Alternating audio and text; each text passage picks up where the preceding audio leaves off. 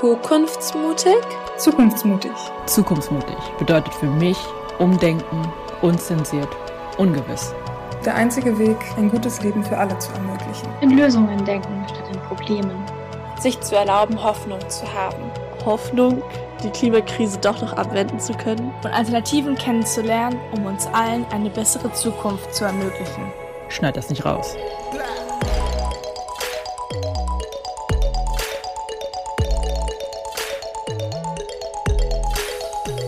Eine Gruppe junger Menschen, die die Welt ein Stück besser machen wollen. Unsere Zeit ist jetzt. Also wer, wenn nicht wir? Die Zukunftsmutigen. Eine Kampagne der WWF-Jugend. Yo Leute, könnt ihr euch noch an den Spruch erinnern von Angela Merkel, das Internet ist für uns alle Neuland? Ist schon ein Weilchen her, ähm, aber den Spruch hat es mal gegeben. Und tatsächlich muss man ja sagen, mittlerweile trifft er halt so gar nicht mehr zu, ne? Denn ganz ehrlich, irgendwie die meisten von uns sind halt mit so Dingen wie Smartphone oder Streamingdiensten ähm, oder auch Social Media ja bestens vertraut mittlerweile. Und das war für mich irgendwie schon Grund genug, ähm, zu überlegen und zu sagen, hey, wait a second, aber all diese Sachen haben ja auch einen ökologischen Fußabdruck und wie sieht denn das eigentlich mit nachhaltiger Digitalisierung und irgendwie gutem Leben für alle aus? Und ja, dann dachte ich mir, ey, wäre voll cool, dazu eine Podcast-Folge zu machen. Und ja, here we are, was soll ich sagen? Und wie immer mache ich das natürlich nicht allein, sondern ich habe mir den Tilman Santarius heute als Gast eingeladen. Ähm, Tilman ist Prof für sozial-ökologische Transformation und nachhaltige Digitalisierung an der TU in Berlin. Und ich glaube, das qualifiziert dich absolut als Experte in diesem Podcast heute zu sein. Ähm, deswegen ja, einfach nochmal ein ganz herzliches Hallo an dich, Tilman. Ich freue mich voll, dass du hier bist. Und vielleicht magst du ja trotz meines Intros nochmal kurz äh, sagen, wer du bist und was sich eigentlich hinter diesem doch recht langen Titel verbirgt. Ja, ich bin Tillmann Santarius, äh, Mitte 40 und arbeite seit 20 Jahren zum Thema verschiedener nachhaltiger Krisen und Lösungsmöglichkeiten. Habe mich da lange mit Klimapolitik, mit Welthandel und Globalisierung beschäftigt. Inzwischen bin ich an der Technischen Universität Berlin und am Einstein Center Digital Future. Ich bin auch noch Fellow am Institut für ökologische Wirtschaftsforschung. Und seit fünf Jahren bin ich jetzt auch nochmal verstärkt äh, an dem großen Nexus von Digitalisierung einerseits und Nachhaltigkeit andererseits dran und versuche sowohl ähm, die wunden Punkte, die blinden Flecken der Digitalisierung aufzudecken aus Nachhaltigkeitsperspektive, aber auch Wege aufzuzeigen, wie vielleicht ähm, bestimmte Formen der Digitalisierung auch zu einer Nachhaltigkeitstransformation beitragen können. Ich muss sagen, ich finde es voll interessant, dass du ähm, jetzt doch relativ spät in Anführungszeichen erst zu diesem Thema gekommen bist und dich eigentlich ganz lange Zeit erstmal mit ganz vielen anderen Dingen beschäftigt hast, die ja auch absolut super wichtig sind. Ich frage mich nur gerade, wie kam es denn bei dir, dass du dann diesen Mindshift gemacht hast und gesagt hast, hey, so ich fokussiere mich jetzt auf Digitalisierung? Ja, ich habe einfach gesehen, dass in dieser Debatte rund um die verschiedenen digitalen Themen unglaublich viel Musik drin ist in der Politik sehr viele Weichen gestellt werden, vor allen Dingen erstmal für eine stärkere, schnellere Digitalisierung und dass es eben gar keine Bezüge zur Nachhaltigkeit gibt, zur Klimapolitik, zur Ressourcenknappheit, zur Frage der Energiewende äh, oder eben auch der Mobilitäts- oder Konsum- oder Arbeits- oder Postwachstumswende. Und das äh, schien mir doch echt eine Leerstelle zu sein. Und so habe ich gedacht, dass in diesem ganzen Hype rund um Technologie und künstliche Intelligenz und Big Data und Internet der Dinge und Industrie 4.0 und was da so alles an verschiedenen Säuen durch die Dörfer getrieben wurden, doch mal ein Blick auf Nachhaltigkeit nicht schlecht wäre. Ah, mega, da gibst du mir gerade einen richtig guten thematischen Einstieg, weil du gesagt hast, dass es da häufig gar keine Bezüge zwischen diesen digitalen Themen und äh, Themen wie Nachhaltigkeit gibt. Deswegen ist meine Frage auch an dich jetzt zum Einstieg, warum ist es denn überhaupt wichtig, dass man diese beiden Sachen zusammendenkt und miteinander kombiniert? Also zum einen jetzt auch gerade nochmal mit Blick auf ähm, die Idee, so eine Vernetzung zu machen, also die Leute aus der Tech-Szene mit den Ökos sozusagen zusammenzubringen. Da entsteht ja immer unheimlich viel Kreativität, wenn sich verschiedene epistemische Gemeinschaften, die bisher kaum Berührungspunkte hatten, plötzlich treffen und sehen, sie haben sehr viel gemeinsam ähm, aber können auch ihre jeweiligen Strategien noch ein bisschen anpassen und auch auf die Ziele und Themen der anderen ähm, zuschneiden. Das ist erstmal sehr dynamisch und es macht Spaß und da entsteht auch soziale Innovation ähm, und neuer politischer Druck, in dem sich äh, ungeahnte Akteure plötzlich zusammentun. Aber natürlich auch aus einer Wendigkeit, denke ich, müssen wir, sollten wir Digitalisierung aus Nachhaltigkeitsperspektive diskutieren, weil zum einen diese verschiedenen Formen der Digitalisierung allesamt eine sehr materielle, ressourcenintensive und auch energieintensive Basis haben. Und ähm, weiterhin ist es so, dass ja digitale Tools ständig eingesetzt werden und auch häufig irgendwie Konsumweisen, Kommunikationsweisen, ähm, gesellschaftliche Interaktion verändern. Die sind keineswegs automatisch nachhaltig und tragen auch keineswegs automatisch zu einer ökologischen Nachhaltigkeitstransformation bei, also im, Sinn, im Sinne von Mobilitätswende oder Konsumwende, sondern das muss gestaltet werden. Das heißt, hier ähm, müssen wir sehen, dass das auch wirklich Nachhaltigkeitstransformationen sind und nicht irgendwelche ökonomischen Disruptionen, die uns aber von der Nachhaltigkeit eher weiter wegbringen. Über diese Gestaltungsmöglichkeiten sprechen wir tatsächlich ein bisschen später noch. Ich würde jetzt aber vorher gerne noch mal kurz auf diese Ressourcenintensität Bezug nehmen. Denn was ich mir so als junger Mensch heute häufig anhören muss, ist, dass gesagt wird, ja, äh, eure ganzen Streaming-Aktivitäten so auf Netflix und Spotify kostet ja auch alles Strom so und der kommt ja auch nicht bekanntlich nur aus der Steckdose äh, und das ist ultra energieintensiv und dass das in Anführungszeichen quasi das neue Fliegen wäre. Das heißt, da ist es irgendwie doch schon vielleicht relativ präsent in der Gesellschaft, dass diese Digitalität nicht ganz ohne ökologische Kosten kommt.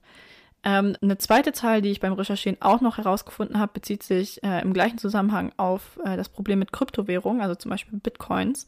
Und da heißt es, dass das Meinen der Bitcoins global ähm, in einem Jahr so viel Energie verbraucht wie das ganze Land Argentinien in einem Jahr. Ähm, und ich glaube, da ist es wiederum so, dass das gar nicht so vielen Menschen bewusst ist. Ähm, aber trotzdem ist meine Frage an dich, glaubst du, den Menschen ist es so bewusst, was für einen Impact dieser digitale Konsum eigentlich hat? Genau, das ist vielen nicht bewusst, wobei jetzt man, wie gesagt, differenzieren könnte. In Deutschland ist das schon ganz okay ins Bewusstsein gerückt, aber in vielen anderen der Welt, Ländern Europas oder auch der Welt ist das, glaube ich, noch kaum äh, präsent. Ich denke mir, Bitcoin ist natürlich das krasseste Beispiel. Ähm, du hast eine Zahl genannt, eine andere ist äh, aus unserem Buch Smarte Grüne Welt, dass eine einzelne Bitcoin-Transaktion, also Buchung, äh, ungefähr so viel Strom verbraucht wie sieben deutsche Haushalte an einem Tag im Durchschnitt. Ähm, das ist absolut horrend. Beim Streamen ist es weniger. Es variiert natürlich zwischen Smartphone oder so einem riesigen Flachbildfernseher oder Beamer erheblich. Aber was so die digitalen Dienstleistungen im Endkundenbereich betrifft, und dazu zählt ja Bitcoins nicht, wir, die wenigsten äh, Normalos sind ja jetzt ständig dabei, Bitcoins zu transferieren, da kann man doch sagen, Streamen von Filmen ist so die stromintensivste App, die alle Menschen im Alltag benutzen. Und insofern ist metaphorisch passt schon das Beispiel. Fliegen ist, ein, ein Flug ist die energieintensivste Handlung, die wir im Alltag so äh, treffen können. Und Streamen ist sozusagen eine der energieintensivsten digitalen Handlungen, die wir treffen können. Insofern sollten wir da einfach sehr vorsichtig sein und bedacht damit umgehen. Binge-Watching ist da sicherlich etwas, was der Nachhaltigkeit im Wege steht. Das ist interessant, dass du gerade Binge-Watching ansprichst, ähm, weil ich mich mal aus dem Fenster lehne und behaupte, dass das doch eher etwas ist, was die jüngere Generation betrifft und dass ähm, die Altersgruppe 70 plus jetzt nicht unbedingt die Zielgruppe für Netflix Binge-Watch-Marathon ist. Ähm, was für ein Wort übrigens, Binge-Watch-Marathon, ist voll der Zungenbrecher. Ähm, ja, anyway, ähm, glaubst du ganz allgemein gesagt, dass, dass es da schon Unterschiede zwischen den Generationen gibt, was digitalen Konsum angeht? Absolut, genau, da gibt es erhebliche Unterschiede. Ähm, sowas wie Facebook ist auch schon sehr verbreitet bei älteren Menschen. Aber andere Plattformen, äh, Instagram, Snapchat und, und viele andere sind natürlich vor allen Dingen bei jungen Leuten präsent und ziehen da eben sehr viel Endgeräteaktivität nach sich. Ich glaube, insgesamt gibt es noch viele weitere Unterschiede in den Generationen, auch zwischen Stadt und Land, auch zwischen äh, hochgebildet und weniger ähm, bildungsnahen Schichten. Das führt aber nicht über die Erkenntnis hinweg, dass in nahezu allen Gesellschaftsschichten und auch Altersgruppen die Digitalisierung im Alltag zunimmt. Und hier, glaube ich, darauf zu achten, dass der ökologische Fußabdruck der Digitalisierung, der im Moment etwa sieben Prozent der CO2-Emissionen eines Durchschnittsbürgers in Deutschland ausmacht, nicht in den nächsten Jahren auf 10, 15, 20 Prozent ansteigt. Das ist, glaube ich, absolut zentral. Also sanfte Digitalisierung nur so viel wie nötig, so wenig wie möglich und zugleich zweckgebundene Digitalisierung, Einsatz für mehr Nachhaltigkeit. Und das ist noch ein weiter Weg. Und das gilt für jung oder alt gleichermaßen. Wo du jetzt gerade äh, sanft sagst, sanfte Digitalisierung, ähm, könnte man natürlich ein bisschen zynisch behaupten, so im internationalen Vergleich ist die Digitalisierung in Deutschland sehr sanft. Also was so Dinge wie Netzabdeckung zum Beispiel angeht, da sind wir deutlich hinterher. Man könnte jetzt natürlich auch wieder behaupten, na, ist doch schön und gut, weil es kommt dann ja der Umwelt zugute, äh, weil es Ressourcen spart. Kann aber meiner Meinung nach auch nicht die langfristige Lösung sein. Ähm, deswegen ist meine Frage an dich, wie siehst du das, wie man diesen Spagat hinbekommt zwischen, wir wollen so Dinge wie mehr Serverkapazitäten und gute Netzabdeckung für alle auf der einen Seite, aber auf der anderen Seite, dass man eben auch nicht in diesen Digital Overuse verfällt und dass dann ja am Ende 20 Prozent des eigenen Fußabdrucks irgendwie auf Digitalität entfallen. Also was, wie siehst du da eine Möglichkeit, das irgendwie zu lösen, diesen Konflikt? Ich sehe da ehrlich gesagt keinen Spagat, weil eine gute Netzabdeckung für alle Menschen auch im letzten äh, ländlichen Raum ist äh, unabdingbar und das ist auch wichtig, um äh, politische, bürgerliche, aber auch soziale Menschenrechte zu realisieren. Ähm, das heißt ja aber nicht, dass wir den immer schnelleren Produkt- und Dienstleistungszyklen dieser riesigen Plattformunternehmen folgen, die natürlich uns an ihre Dienste koppeln wollen und uns möglichst viele Stunden online halten. Das ist da zwangsläufig gar nicht mit verbunden. Und eine verstärkte Digitalisierung in selektiven Bereichen ist absolut sinnvoll. Also wir können einfach mit einem Tag Homeoffice in Deutschland, damit können einfach pro Tag 10 Milliarden Personenkilometer im Auto eingespart werden. Also ich bin gar nicht gegen weitergehende Digitalisierung. Ich sage ja einfach sanft und selektiv. Man muss eben genau hinschauen, wo das was bringt. Ja, das heißt, am Ende brauchst du doch eigentlich wieder ein bisschen Augenmaß. Also einfach hinschauen, abwägen, sich überlegen, okay, was ist notwendig, was ist irgendwie gut, was ist eher nicht so gut ähm, und auch wirklich nochmal ganz klar differenzieren zwischen Dingen wie Netzabdeckung, die essentiell sind, um auch mehr Gerechtigkeit zu schaffen, und auf der anderen Seite aber diesem digitalen Konsum. Also dass das zwei Paar Schuhe sind, die nicht notwendigerweise zusammenhängen. Ich glaube, das ist ganz wichtig an dieser Stelle nochmal festzuhalten. Genau, und jetzt hätte ich tatsächlich noch ein bisschen persönliche Frage, die jetzt auch äh, unsere ZuhörerInnen so ein bisschen zum Träumen einladen soll. Ähm, und zwar würde ich dich, Tillmann, jetzt total gerne fragen, wie so deine persönliche Vision für unsere Zukunft ist. Ähm, das heißt, wenn du so Schnipp machen könntest, wie sieht dann die Welt der Zukunft hinsichtlich Dingen wie Digitalität denn für dich aus?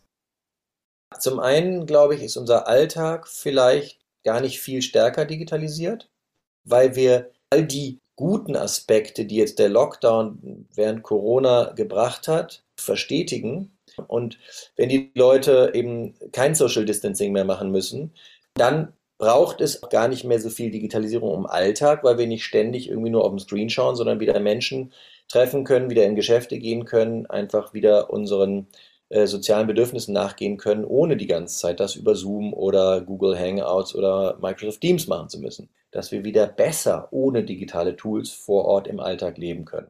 Das ist der eine Punkt. Ähm, der andere Punkt, denke ich, ist, es wird systematisch noch einen Ersatz von energieintensiven Handlungen durch Digitalisierung auch in Zukunft nötig sein. Sozialen Austausch werden wir auch über Regionen hinweg, über Kontinente hinweg pflegen in Zukunft. Das heißt, das geht dann nur mit Digitalisierung. Ja, und vielleicht noch einen dritten Aspekt, wenn ich da noch ansprechen darf. Ich glaube, unser Leben wird in fünf oder zehn Jahren hoffentlich auch digital vielseitiger sein weil wir mehr kleinere und dezentrale Angebote haben.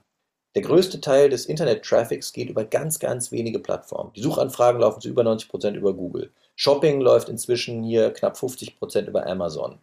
Ähm, Social Media läuft größtenteils über Facebook, weil dahinter eben auch WhatsApp und Instagram stehen. Und hier gibt es ja schon jetzt erste Alternativen. Das gleiche würde ich mir beim Shoppen wünschen. Wir brauchen dringend so Local Commerce Plattformen und eben nicht solche zentralen Plattformen wie Otto Group oder Salando oder eben Amazon, die uns alles äh, aus einer Hand verkaufen. Nein, ich will ja eigentlich den lokalen Einzelhandel unterstützen und möglichst von regionalen Anbietern Sachen nutzen. Und dafür brauche ich eine entsprechende digitale Dienstleistung, eine Plattform, die diese regionalen Anbieter mit den Konsumenten vor Ort vernetzt. Und ähm, das macht, wird unser Leben also insofern äh, digital vielseitiger machen. Oh Mann, ich muss eigentlich sagen, ich könnte total zustimmen zu dem, was du gerade gesagt hast. Aber es wäre ja ein bisschen lame, wenn hier immer alle einer Meinung wären. Ähm, deswegen bin ich gerade noch mal ein bisschen zynisch und ein bisschen kritisch und werfe jetzt einfach mal noch eine Frage in den Raum. Was ist denn dann aber mit dem Datenschutz? Also wenn unsere Welt irgendwie doch immer digitaler wird ähm, und wir immer mehr solche Dienstleistungen nutzen, geht dann nicht irgendwie automatisch auch der Datenschutz flöten? Was sind deine Einstellungen so dazu? Datenschutz ist absolut wichtig, um politische bürgerliche Menschenrechte zu gewährleisten. Datenschutz ist auch aus ökologischen Gründen wichtig, denn das, was die Plattform und vor allen Dingen die große weltweite Online-Werbeindustrie ja mit unseren Daten vor allen Dingen gerade macht, ist, den Konsum anzutreiben und das ist ökologisch eben verheerend. Das heißt, ein viel stärkerer Datenschutz wird auch die Personalisierung von Werbung, das standortbezogene Werben ähm, im Internet erschweren und damit nicht mehr so konsumstimulierend wirken. Und ich glaube, wenn solche Konzerne wie Google oder Facebook, die gerade Datenschutz mit Füßen treten, an Macht, an Bedeutung verlieren und an die Stelle dessen andere ähm, Dienstleistungen und Unternehmen oder eben auch zivilgesellschaftliche Plattformen treten, dann bin ich mir ganz sicher, dass das alles Akteure sind, die den Datenschutz wesentlich größer schreiben werden. Und zusätzlich brauchen wir auch noch striktere Datenschutzvorgaben durch die Politik. Und ich glaube, dass die Datenschutzgrundverordnung der EU nur ein erster Anfang war und dass es weitergehen wird, Datenschutz auch in anderen Feldern stärker voranzutreiben. Das heißt, wenn ich dann direkt nochmal nachfragen kann, du siehst die Verantwortung hinsichtlich besserem Datenschutz schon eher in der Politik und nicht bei den Unternehmen selbst, richtig?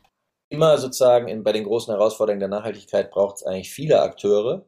Ähm, am schwierigsten kann ich mir das noch vorstellen bei den Unternehmen selber, aber hier gibt es ja auch trotzdem immer wieder gute Beispiele von Unternehmen, die vorandenken.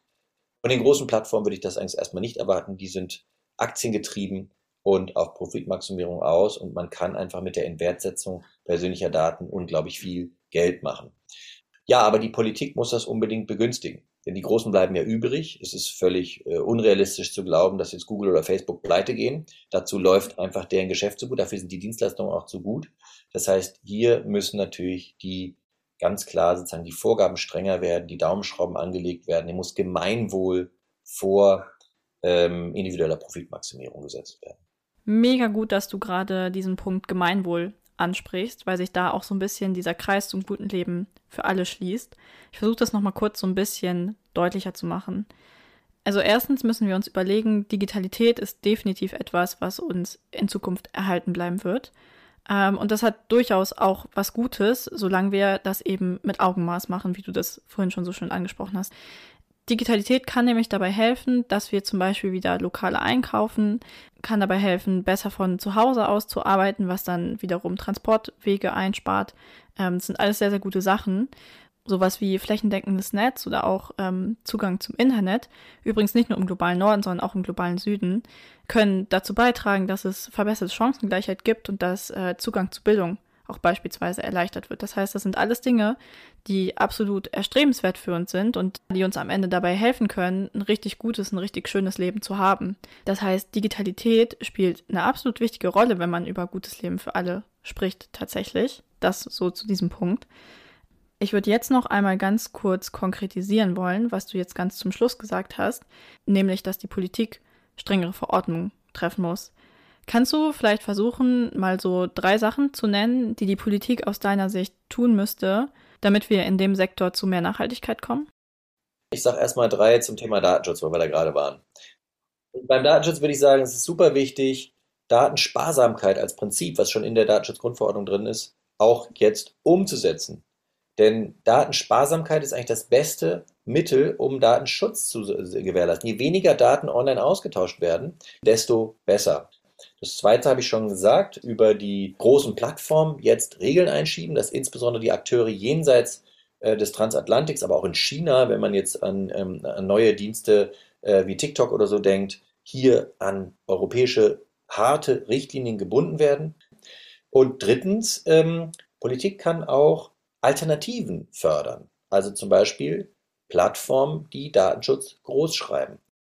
Ähm, das sind jetzt mal drei Maßnahmen beim Datenschutz. Ich denke aber, wenn ich mal darüber hinaus jetzt nochmal Digitalisierung und Nachhaltigkeit als Big Picture sehe, dann würde ich da als eine wichtige Maßnahme wirklich sehen, die Lebensdauer der Geräte und auch die Herstellungsbedingungen der digitalen Hardware, und zwar nicht nur der Endgeräte, sondern auch der Rechenzentren, auf viel ökologischere Füße zu stellen, dass die Geräte reparierfähig sind, modular aufgebaut, dass äh, die ähm, Anbieter äh, Software-Updates äh, bis zum wirklichen physischen Ende der Geräte leisten müssen und vieles dergleichen mehr. Also Verlängerung der Lebensdauer und sparsame Geräte ist ein absolut zentraler Punkt. Dafür brauchen wir eine Designrichtlinie auf europäischer Ebene. Ein zweiter Punkt, wo ich sehr froh bin, dass der jetzt angegangen wird, ist eben, der, muss der Versuch sein, Machtmonopole aufzubrechen. Und da würde ich hoffen, dass eben die großen Plattformen mehr an die Hand genommen werden und sozusagen unter das Verdikt des Gemeinwohls gestellt werden. Ja, und eine dritte äh, Maßnahme könnte eben auch sein, Nachhaltigkeitsoptionen zu fördern. Das passiert bisher nicht von alleine. Das halte ich für ganz, einen ganz wichtigen politischen Akt. Ja, finde ich super. Ähm, können wir beide eigentlich direkt mal einen Brief nach Berlin schreiben, oder? Und sagen, hier, Leute, Sechs-Punkte-Plan, bitte umsetzen, machen, Dankeschön. ähm, ja, wenn es mal so einfach wäre. Ähm, wobei, ganz ehrlich, eigentlich muss man sagen, ganz viele von den Dingen, die du jetzt gesagt hast, sind total naheliegend ähm, und total logisch nachvollziehbar, also finde ich zumindest. Ähm, und ich habe wirklich keine Expertise in diesem Thema. Und es macht mir irgendwie nochmal deutlich, dass ganz viel Potenzial da ist, was nicht genutzt wird. Und was halt fehlt, ist so ein bisschen der Mut von PolitikerInnen zu sagen, okay, wir machen das, wir trauen uns das, weil es notwendig ist und wir gehen einfach mal vorweg. Und apropos Mut, wo ich das gerade jetzt schon angesprochen habe, ich hätte es fast schon vergessen, ich wollte mich gerade fast schon von dir verabschieden. Aber ähm, es gibt noch eine Abschlussfrage in diesem Podcast. Und das ist die Frage nach Zukunftsmut. Deswegen, äh, lieber Tillmann, bevor ich es zum zweiten Mal vergesse, frage ich dich mal ganz schnell. Ja, was bedeutet denn Zukunftsmut eigentlich für dich, so als digitaler Guru? Zukunftsmut bedeutet, dass wir das, was wir an Veränderungen brauchen, um eine lebenswerte Zukunft zu realisieren, auch wirklich angehen, uns das trauen. Wir brauchen weiterhin Veränderung, aber ohne Angst, sondern mit dem Gewissen, dass nur dann eigentlich auch die Krisen weniger werden und unser Leben immer sicherer und immer schöner wird. Und Cut-Szene ist im Kasten, würde ich sagen. Äh, ja, oder vielleicht eher im Mikro in unserem Fall. Ja, Tillmann, auf jeden Fall richtig, richtig fettes Danke an dich, dass du heute hier warst und dir die Zeit genommen hast. Danke nochmal für die Anfrage und viel Erfolg. Merci, voll lieb von dir. Ähm, verabschiede mich dann jetzt tatsächlich erstmal ganz formal von dir, bevor ich die Aufnahme gleich stoppe. Und auch von allen, die heute zugehört haben. Ich hoffe, ihr konntet ein bisschen was mitnehmen. Ich habe selber auch super, super viel dazu gelernt. Und ja, wir hören uns dann auf jeden Fall zur nächsten Folge. Sind tatsächlich auch gar nicht mehr so viele. Ich äh, warne das an dieser Stelle schon mal vorkommen, nur noch so zwei, drei Folgen. Ähm, aber die werden auf jeden Fall noch hochspannend. Deswegen bleibt dabei, haltet durch bis zum Ende. Es lohnt sich auf jeden Fall. Macht's gut. Ciao, ciao. Dir hat diese Folge gefallen und du willst nichts mehr verpassen? Nice! Dann abonnier doch einfach diesen Podcast, empfehle uns deinen Freunden oder folg uns auf TikTok und Instagram. Dort kannst du auch deine Stories und Erfolge mit dem Hashtag Zukunftsmutig teilen. Und denk immer daran, Zukunft ist, was du daraus machst. Die Zukunftsmutigen. Eine Kampagne der WWF-Jugend.